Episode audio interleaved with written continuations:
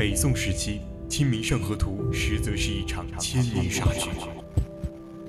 十七世纪，牛顿预言世界末日将在三百多年后到来。二零一五年，霍金预言致谢将终结人类。锁定探索之旅，世界那么大，我想带你去看真真假假。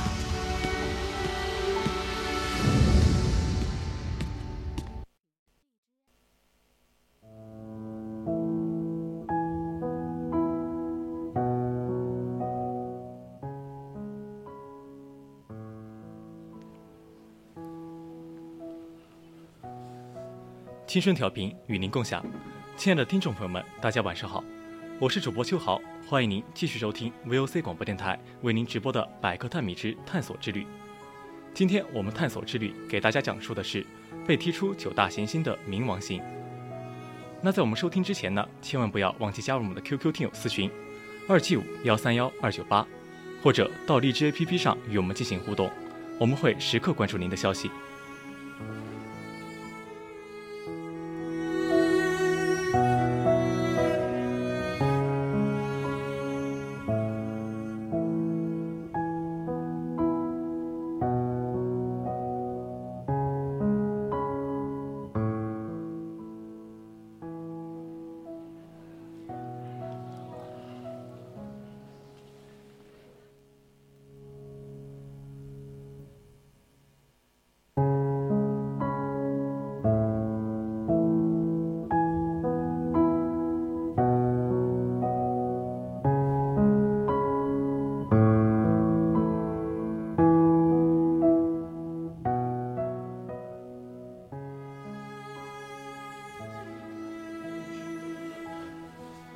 在一八四零年代，奥本·勒维耶在分析天王星轨道的扰动后，利用牛顿力学来预测当时未被发现的行星海王星的位置。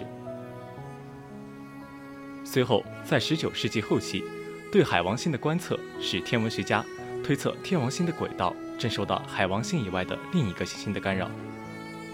一九零六年，伯希瓦尔·诺尔，一位富有的波士顿人。于1894年在亚利桑那州成立了罗威尔天文台。1906年，他开始搜索第九大行星行星 X。到1909年，罗威尔和皮克林提出了这几种行星的可能性天球坐标。此项搜索一直持续到1916年罗威尔逝世为止。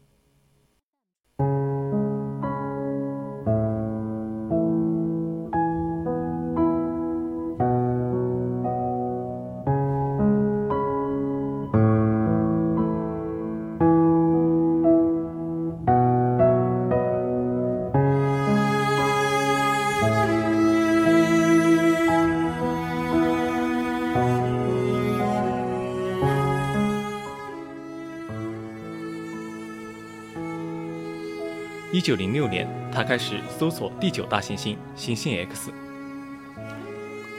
到一九零九年，罗威尔和皮克林提出了这几种行星的可能天球坐标。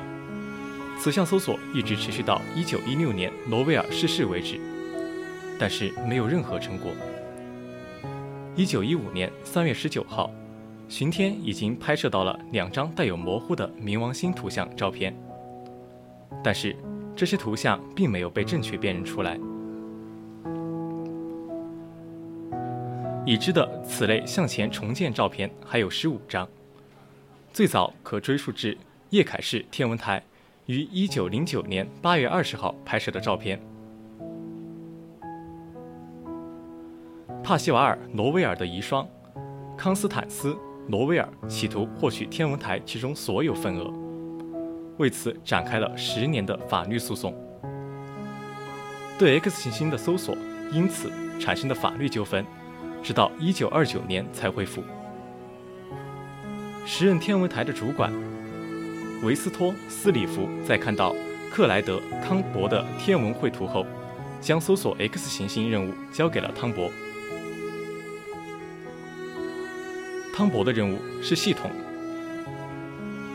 成对拍摄夜空照片，分析每对照片中位置变化的天体。汤博借助闪烁对比器。快速调换感光干板，搜索天体的位置变化和外观变化。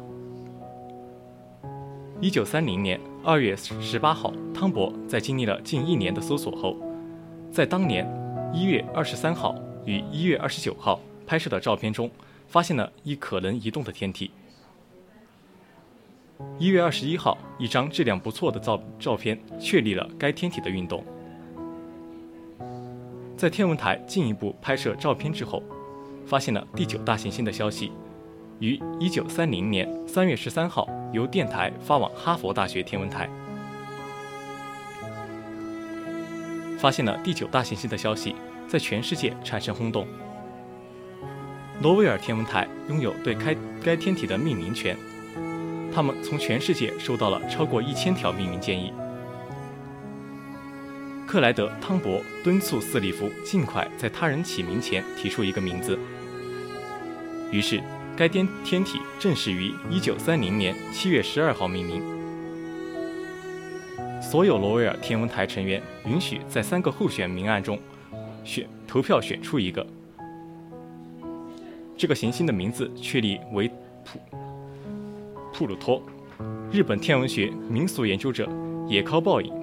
提议在日语中以冥王星称呼，于是汉语和韩语直接借用了该名称。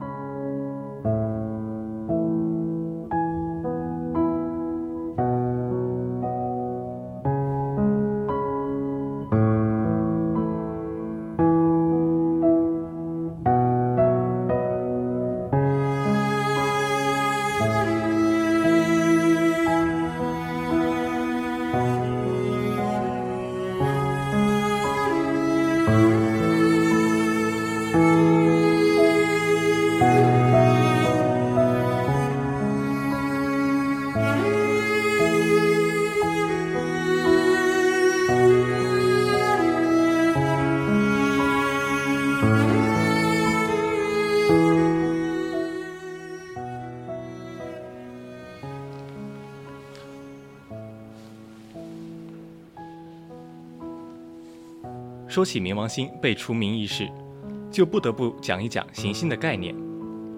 行星有两个主要的定义，忽略通常不一致的技术细节。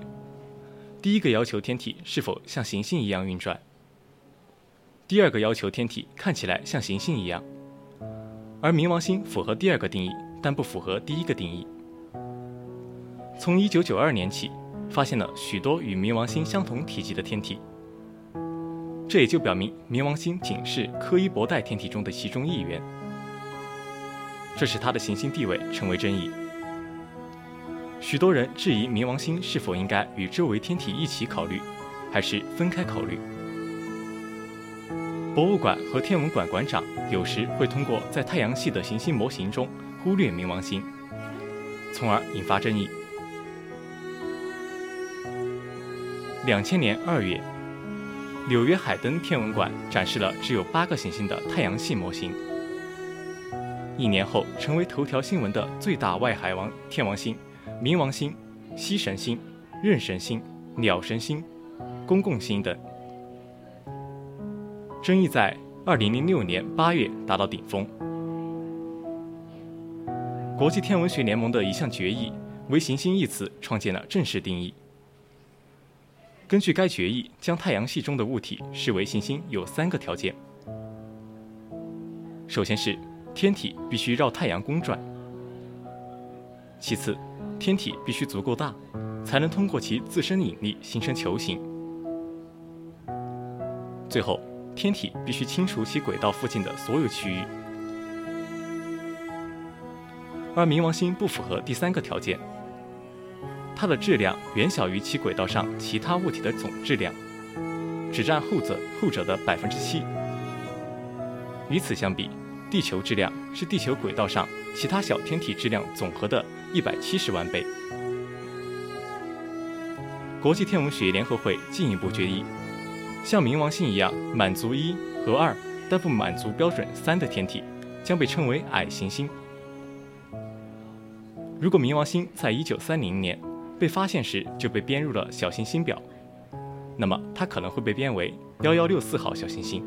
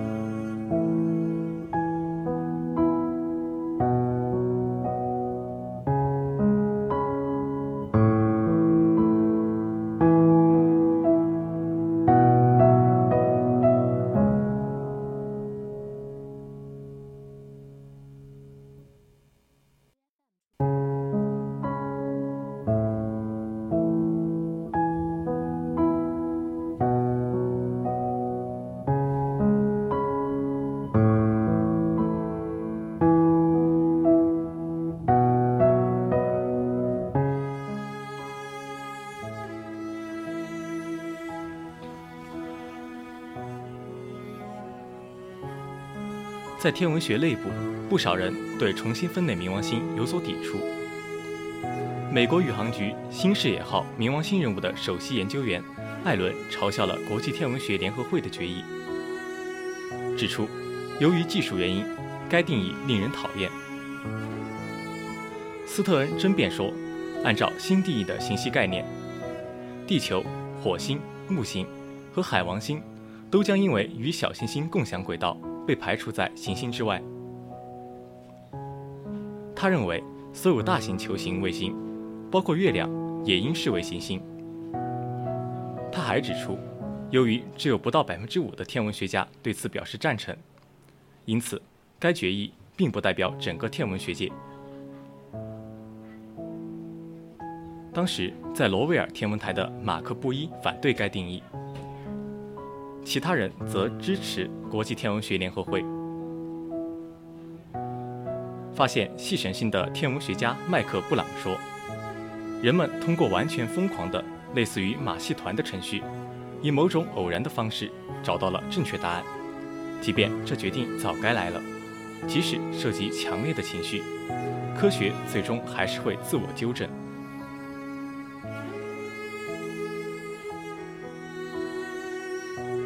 公众对国际天文学联合会的决议反应复杂。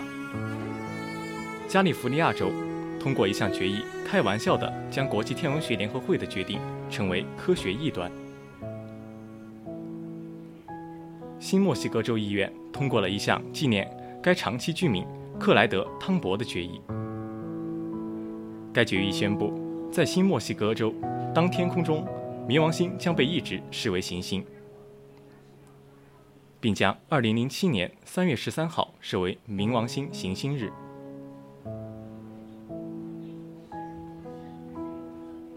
伊利诺伊州参议院在2009年通过了一项类似的决议，理由是冥王星的发现者克莱德·汤博出生在伊利科洛亚州。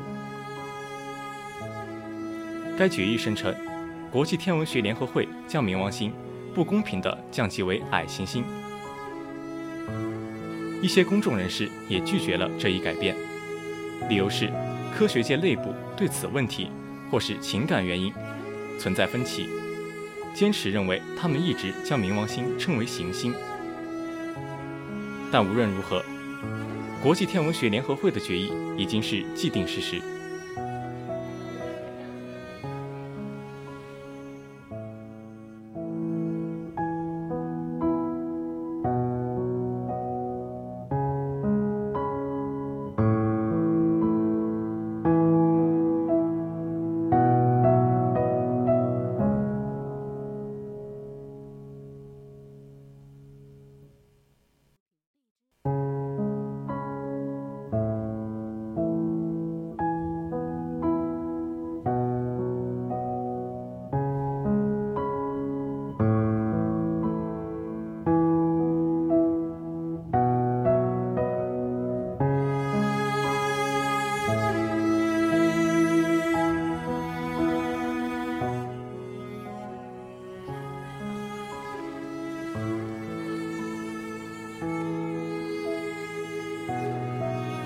接下来我会介绍一下关于冥王星的特别发现。二零一五年七月，在被人类发现后的第八十五年，冥王星终于迎来了它第一个地球访客——新视野号。新视野号没有令我们失望，而是带给了我们许多意想不到的发现。在新视野号抵达前，行星科学家们对冥王星的表面是否存在崎岖地貌已经争论了数年。一些科学家认为，冥王星的表面不可能存在太大的起伏，因为氮冰十分脆弱，很容易在自身重重力坍塌。因此，厚厚的一层氮冰让冥王星不可能形成任何高海拔地貌。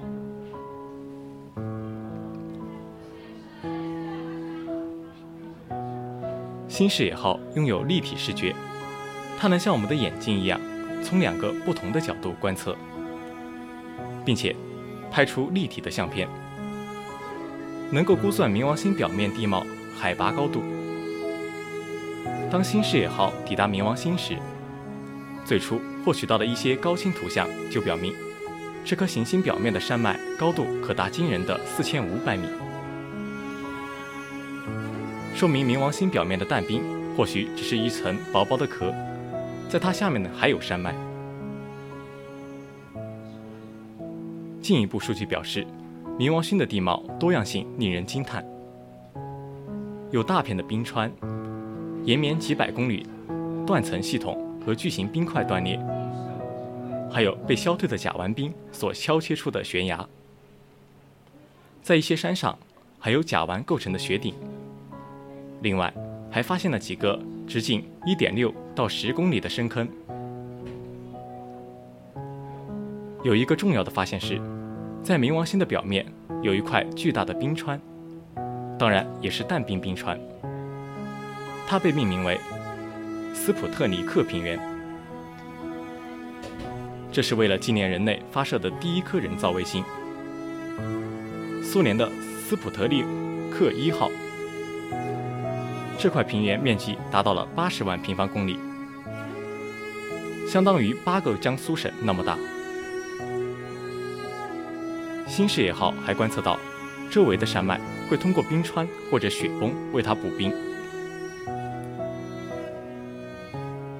按照传统的观点，冥王星的小天体应该早就冷却了，不应该再有什么地质活动。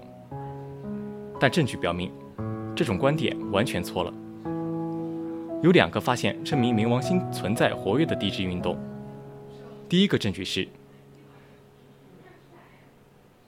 在斯普特尼平原有冰在流动，而且有纹路，这也说明平原下面有热源，产生了活跃的地质活动。第二个证据是，冥王星表面撞击坑分布极不均匀，既有四十多亿岁饱受摧残的古老表面，也有一到十亿岁中年表面，还有几乎没有任何碰撞坑的大平原。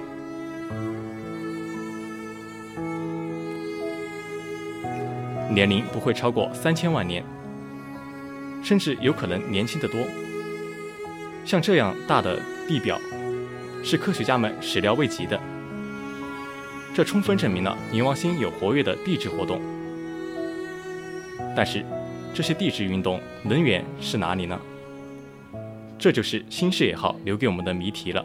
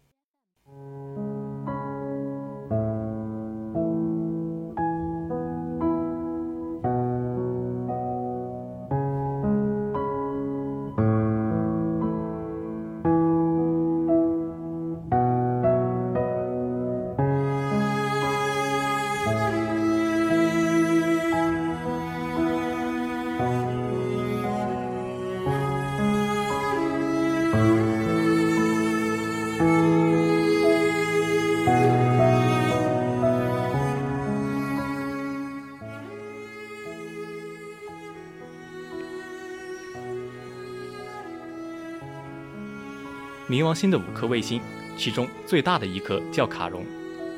实际上，卡戎算不上是冥王星的卫星。这个一直就有很大的争议，因为卡戎的个头和冥王星相比实在是太大了。它的直径刚好是冥王星的一半，也就是冥王星有八个卡戎的大小。因此，它们共同之星在冥王星的外部。准确地说，并不是卡戎绕着冥王星转，而是他们手拉着手一起转圈。另外，卡戎的质量也足以让它成为一个球形。所有的特征都符合国际天文学联合会2006年对矮行星的定义，所以卡戎应当构成一个双矮行星系统。但习惯的力量很强大。从一九七八年起，我们就一直把卡戎叫做冥王星的卫星，所以很难改过来了。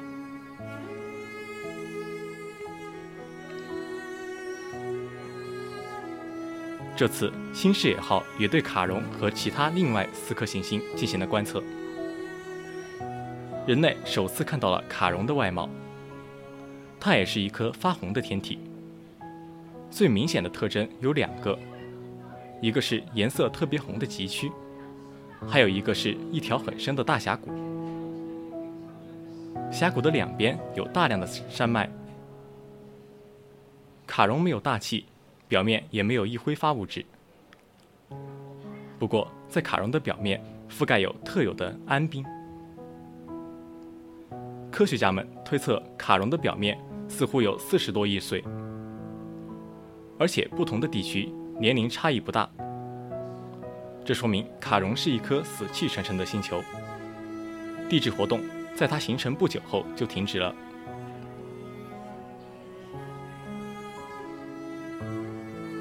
冥王星的另外四颗卫星都很小，小到无法成为球形。新视野号在它们身上也发现了一些奇怪的事情。它们的表面物质和卡戎几乎一一模一样，但是光反管反射率却是卡戎的两倍，这也就显得十分奇怪。但是目前还没有合理的解释。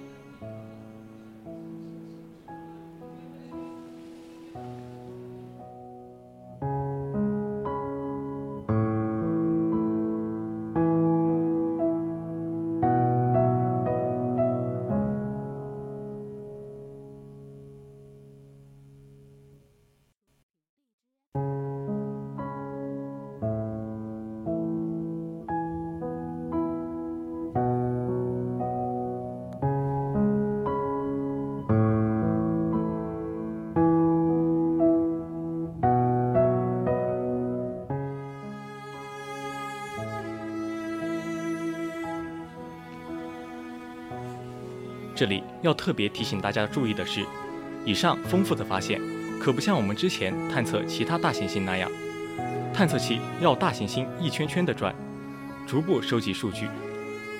因为冥王星的质量太小，探测器相对飞行速度大约是十四公里每秒，所以探测器根本不可能泊入冥王星的轨道，成为冥王星的卫星。新视野号只能在飞掠冥王星的时候，一次性采集所有的数据，最后再全部发给地球。这就好像你在坐高铁，呼啸经过一个小站。你只能先记录一切，然后再慢慢分析。不管怎样，冥王星本身不会有太多的变化。这个遥远的世界实际情况超乎天文学家的想象。令人遗憾的是，由于新视野号携带的燃料有限，无法被冥王星的引力捕获而进入它的轨道，它只能在远处匆匆飞掠而过。所以取得的探测成果有限，下一次再发射冥王星探测器就不知道是什么时候了。所以，冥王星将在很长一段时间内继续保持神秘。